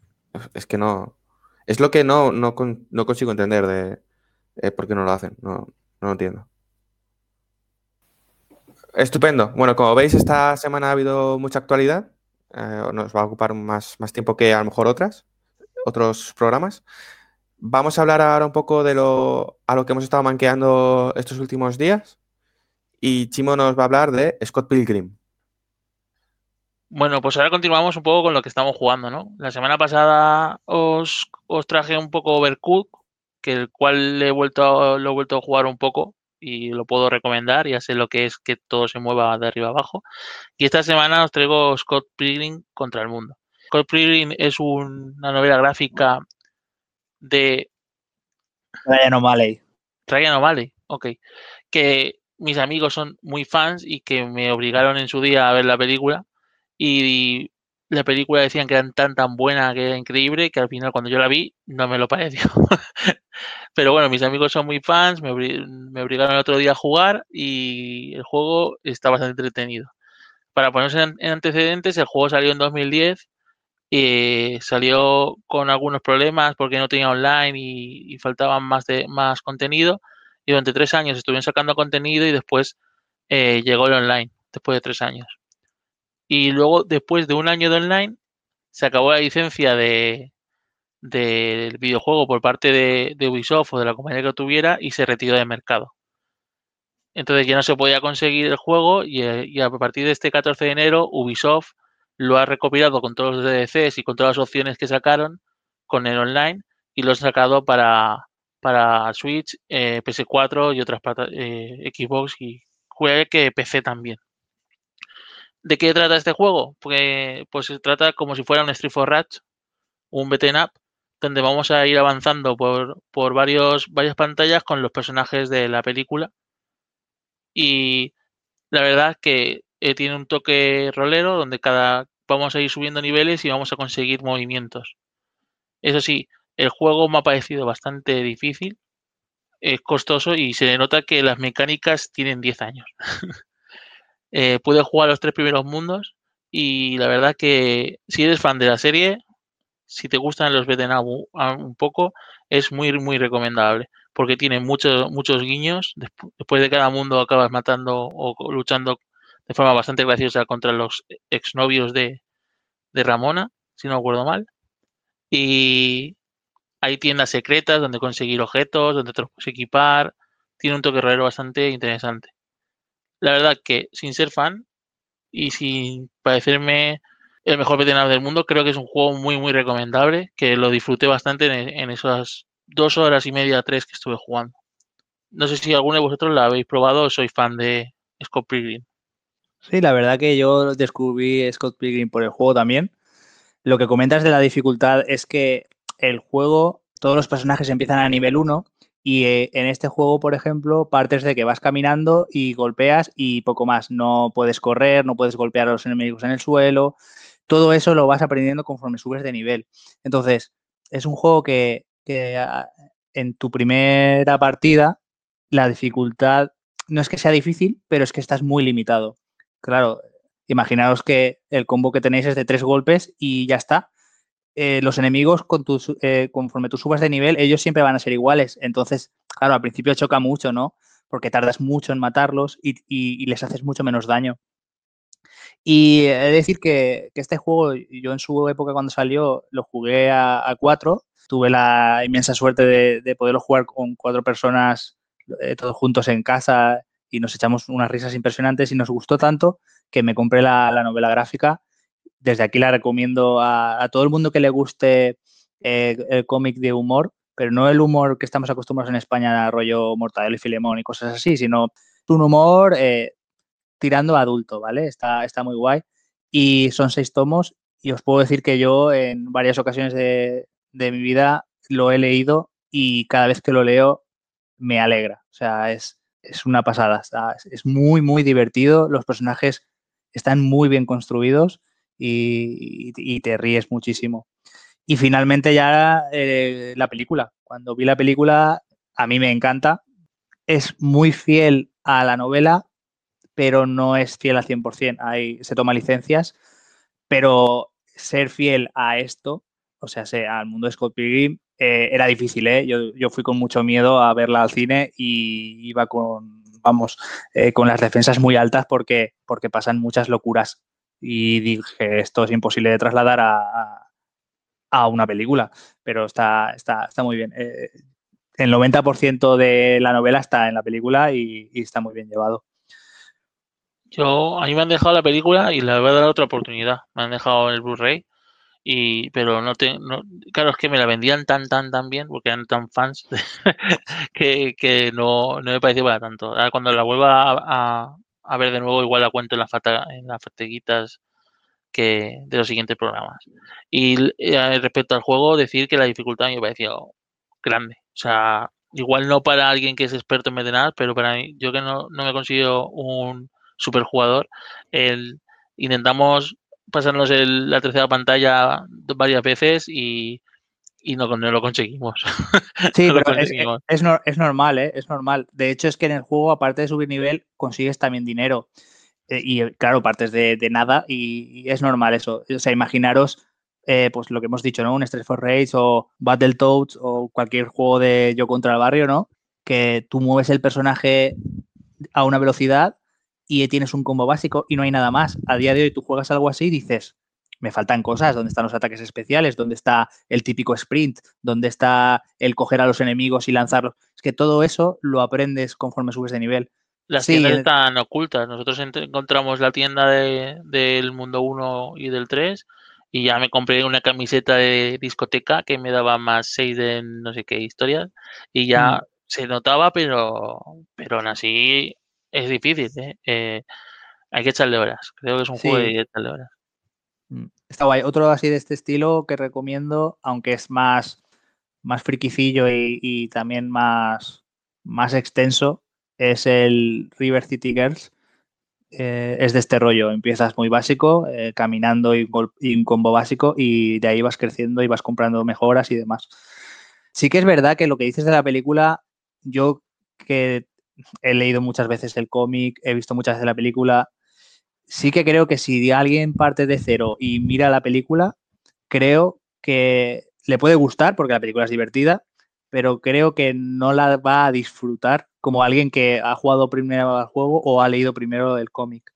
Porque yo cuando la vi era todo el rato sentir esas referencias y, ostras, esto lo han llevado, ostras, esto lo han hecho, pues esto, ¿sabes? Es, es diferente a que tú te pones una película que te han recomendado porque tiene cosas de videojuegos o cosas frikis y, voy a pasar el rato. Eh, entiendo que en ese perfil la película sea pues normal. Sí, también es un juego que lo, que lo, tenía en el punto de mira de hace años, de creo que de la 360, y ahora que ha vuelto a salir, pues justamente ayer me lo pillé en Limited Run Games, junto a otros dos juegos, y porque también la, la carátula, el diseño de carátula recuerda el del Sonic Adventure. Y no sé, me, gustaba tenerlo en físico y, yo creo que era una buena oportunidad. Y también como me gustan mucho los beat'em como el Streets of Rage, los clásicos y el, y el 4 también, pues mira, yo creo que es un juego para darle una oportunidad y también con lo que habéis comentado del humor que tiene y, todo lo que pasa, pues yo creo que, que es un juego interesante. Y, y, cuando me lo traigan, que a lo mejor es a final de este año, no se sabe cuándo, pues ya daré unas impresiones, aunque sean pequeñas y, y nada. pero... Sí, y además a ti que te gusta el tema siempre de las bandas sonoras y demás, sí. eh, tiene algún temazo, ¿eh? Ya ¿Sí? te digo yo que solamente el menú, o sea, la pantalla de, de Start, opciones y demás, ya ahí ya suena, ya suena un buen tema y, y sí, sí, tiene buena, muy buenas canciones. Bueno, Sí, pues, encima. Sí, yo os lo iba a comentar, de hecho, justo iba, iba a resaltar el tema de la banda sonora. Yo, que en- eh, concretamente con este género de beat'em up, me pasa un poco como, como la canción de Sabina, de, de que en el lugar donde has sido feliz no deberías tratar de volver, ¿no? Eh, he jugado mucho de pequeño a los beat'em up y ahora, tanto con Scott Pilgrim o como Street Street of Rage, el nuevo que sacaron, me cuesta muchísimo y eh, acabo dejándolos, pero en el Scott Pilgrim me quedé más solo por escuchar la banda sonora en algunas pantallas. Es más, en el Street, en el Streets of Rage 4, el, jo, es que se, se nota mucho cuando lo hace Yuzo Koshiro que cuando lo hacen otros, ¿no? Porque son varios compositores. El- los primeros temas que los hace Kos- Koshiro son, para mí, son bestiales. Es más, en, en Twitter es un tío muy activo. Y lo empecé a seguir hace poco porque eh, muestra vídeos rescatando eh, composiciones que él hizo hace, hace años, ¿no? El Streets of Rage 1, el 2, también el Sonic de Master System, lo hizo él. Y, y hace, hace unas pirulas impresionantes para sacar el, el sonido lo mejor posible. Y es algo espectacular, ¿eh? Os, os lo recomiendo a, a todos porque creo que los detalles que no se oyen, obviamente por limitaciones técnicas en Master System, Mega Drive, etcétera, se ve realmente lo que compuso y lo tenéis que escuchar, ¿eh? de verdad, y verlo también. En Twitter se ve mucho. En el 4 es posible que esté rescatado el mítico tema del 1, este que empieza con las sirenas, de la primera fase, vamos, ¿puede Sí. ser?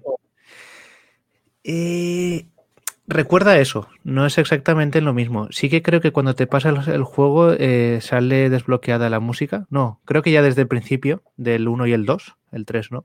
El 3 eh, fue una fumada impresionante. Eh, pero sí que se. Cuando sale el, el texto del principio, ¿no? Que te cuenta un poco la historia.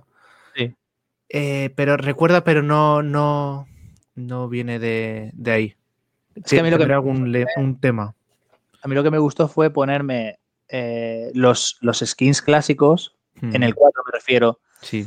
ponerme los skins clásicos más la, can- más la banda sonora y entonces era como, como el, el- un remaster casero, ¿no? Eh, Sí, sí. En base a opciones, o sea, estaba, estaba muy chulo.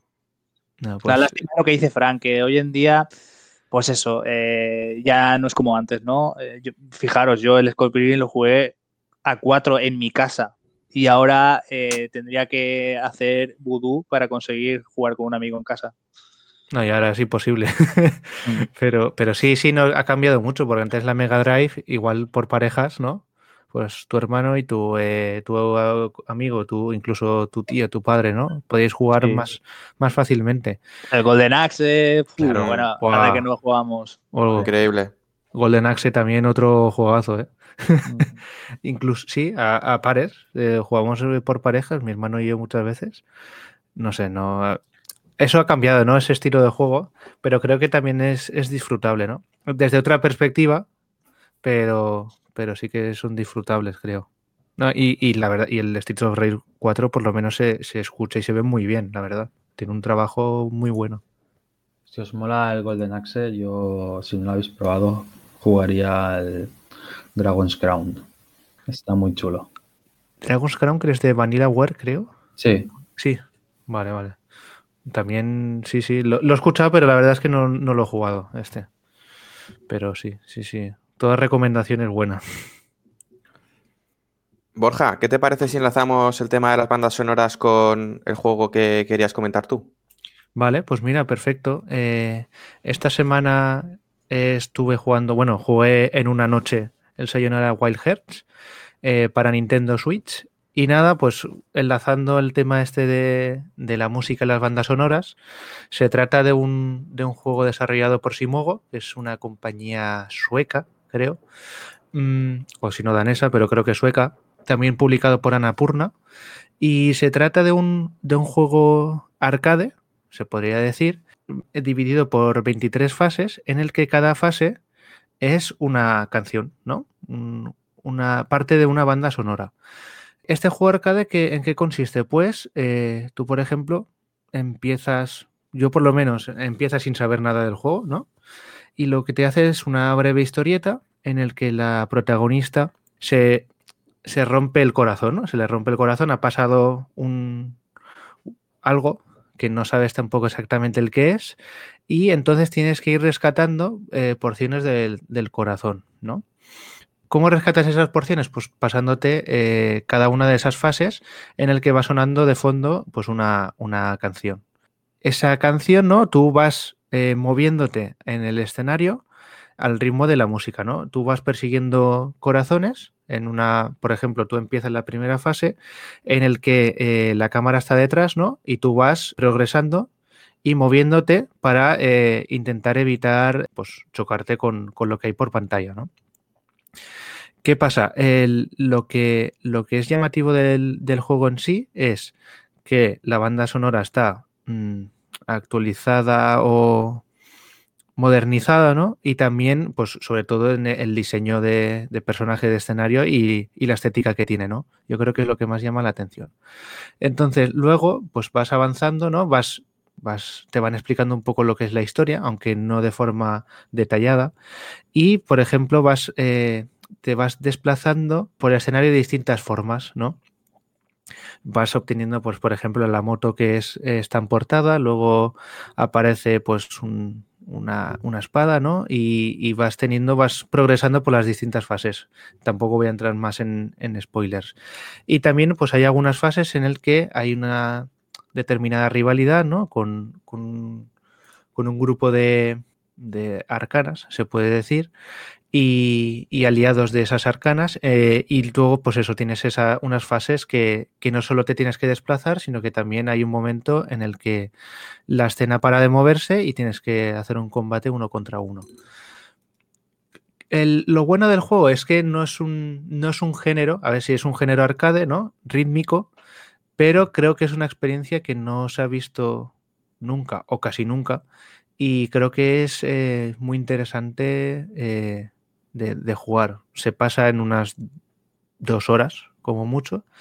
Y, nada, lo que luego cuando acaba cada fase, pues tú recibes los puntos que te han ido sumando por coger los corazones, ¿no? Que, has ido recogiendo a lo largo de la fase, evitando los obstáculos, porque si eh, te chocas contra uno de ellos, pues tienes que repetir en un punto anterior, dependiendo de, de dónde te hayas quedado tienes que pulsar los botones que corresponden, pues tienen un poco de Quick Time Event, ¿no? Y también, pues nada, eh, al final de la fase, pues se valora en bronce, plata u oro.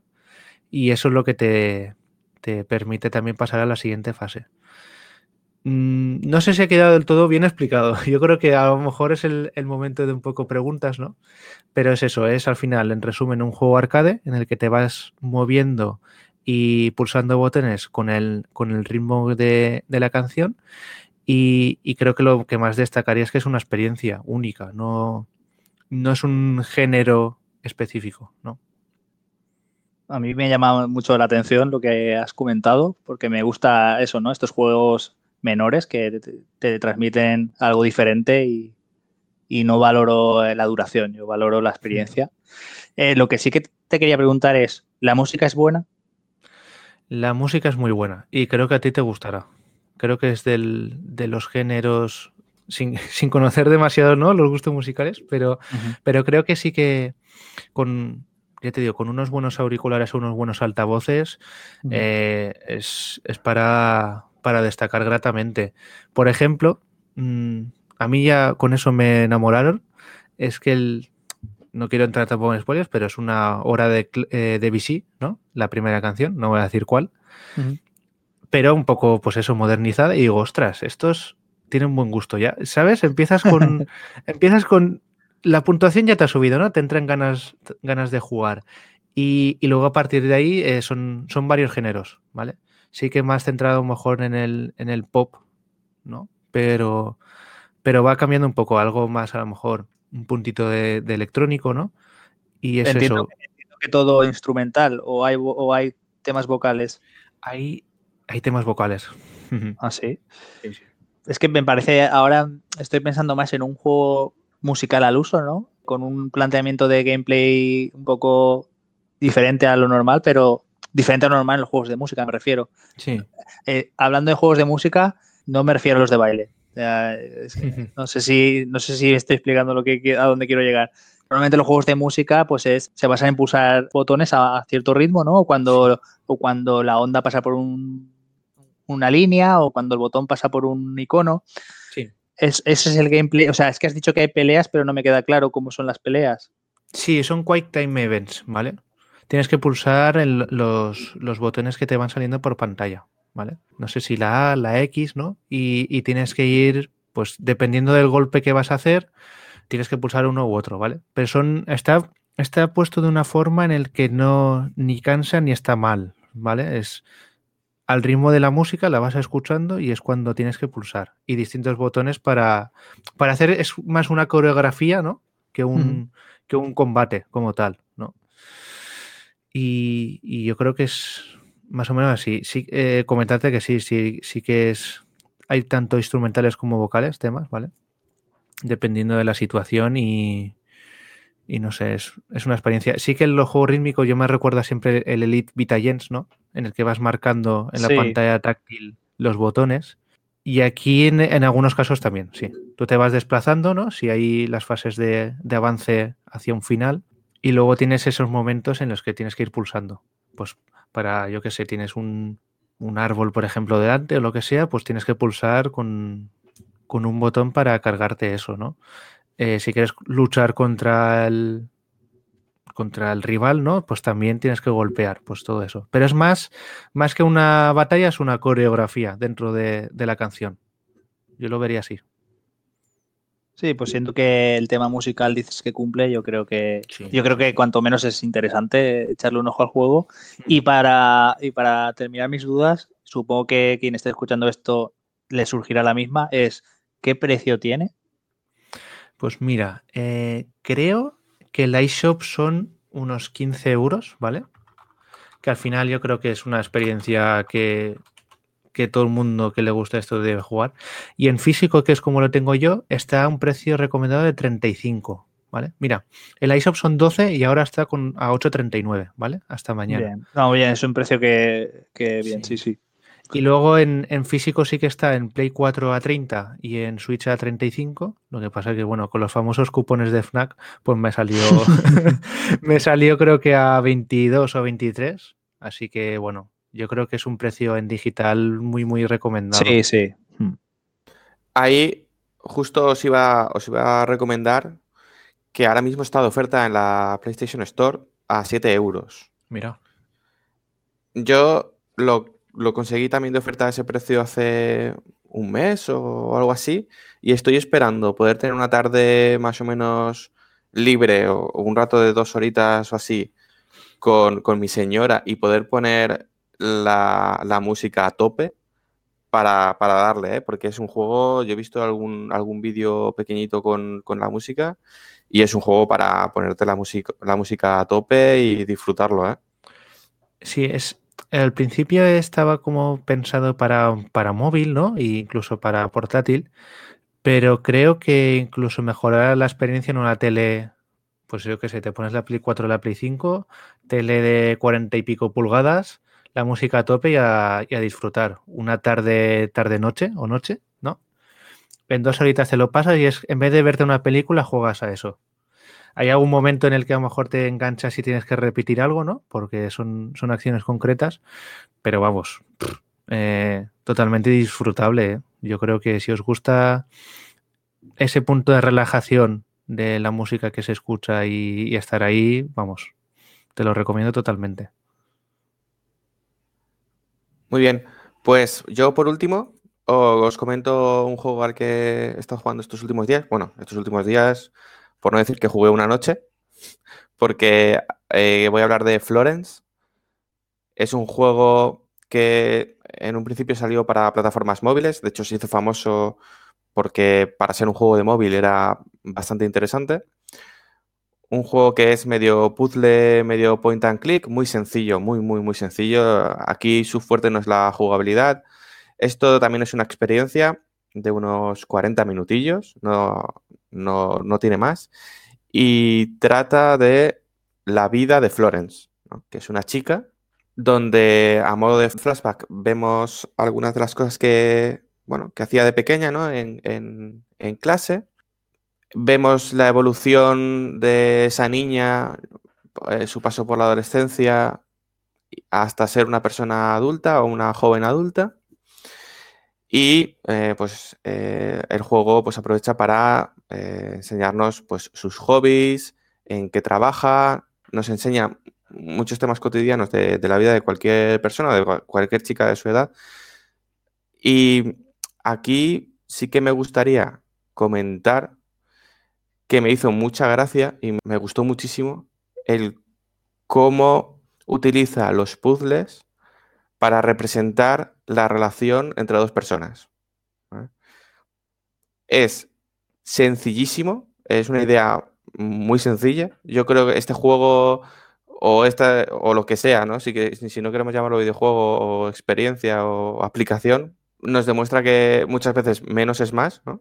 Y no sé, eh, no voy a comentar mucho más a no ser que me preguntéis, porque al ser un juego de tan corto, básicamente lo que quería hacer era una recomendación de que si os in- interesan estas historietas pequeñitas de, pues eso, de lo que dura un episodio de una serie, recomendaros este juego. Es un juego que yo lo jugué en Switch y creo que está, eh, aparte de plataformas móviles, también está en Switch. Y de vez en cuando hay alguna ofertilla en la eShop. Yo creo que lo pillé a dos euros. Entonces, por dos euros, si sois de las personas que os gustan pues estar un rato y saber que tiene un inicio, un final y un mensaje bastante bonito y, y cotidiano, os lo recomiendo. Así que ha sido rápido, ¿no? Es que si me pongo a explicar de- eh, todo el Ya. juego, lo- Ah, de Monument Valley, es el, es el desarrollador. de Florence, sí, Hostia, no lo sabía. son los mismos. Y Anapurna también, claro. es que, joder. No, yo es que no creo que sea mi estilo de, de juego. Es verdad, este juego lo distribuye Anapurna también, igual que el Sayonara Joder. Wild Hearts. Hemos hecho aquí un 2x1 guapo. Anapurna no da puntada sin hilo. No, no, es- es- está claro, sí, sí. Qué grandes. Nada. Yo me lleno todos los dos, ¿eh? ya lo digo. Sí, no, no, yo, yo el Florence también. ¿Está en, ¿Está en castellano también? Pues, si te digo la verdad, no lo sé. No me acuerdo si estaba en castellano o en inglés. Mira, en, Steam sí que está en castellano, entiendo que estará en castellano. Yo creo que estaba en castellano, aunque tiene poco texto, ¿eh? Sí, vale. Sí. Bueno, pues Mm. por... me lo iba a pillar porque tengo puntos en la, en la eShop y se me acabó y se acabó la oferta. Pero bueno, sí, es que justo estuvo de oferta hace una semana o algo así, Sí, la verdad. tonto. Bueno, no, no te preocupes. Las, eh, las ofertas, nunca hay ninguna oferta que no vuelva, ¿eh? Y lo que tú dices con los puntos de Nintendo es que te sale, a veces te puede salir hasta gratis. Mm, sí, sí, sí, sí.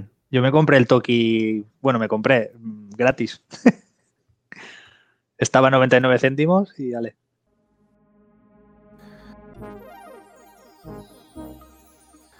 Vale, pues ya nos ha quedado apañado el programa de esta semana. Eh, Bueno, por mi parte, muchas gracias a todos, los presentes y los que nos estén escuchando. Y nada, comentadnos sobre aquello que os haya parecido más interesante del podcast y tengáis algo que decir. Ya sabéis dónde estamos. Estamos en YouTube, estamos en iBox, Apple Podcast, Spotify y también en Twitter y en Discord. Sois bienvenidos y bienvenidas todos y todas. Y hasta la semana que viene. Nada, un placer como siempre y nos vemos la semana que viene. Nada, chicos, eh, como siempre ha estado entretenido y nada, la semana que viene vendremos con más novedades y con más jueguitos que hayamos que le hayamos dado. Dejarnos opiniones ahí de qué os ha parecido a vosotros el State of Play y el futuro de Pokémon. Eh, y nada, nos vemos la semana que viene. Bueno chicos, hasta la semana que viene. Ya a los miembros os dejamos con Logo Players Upgrade.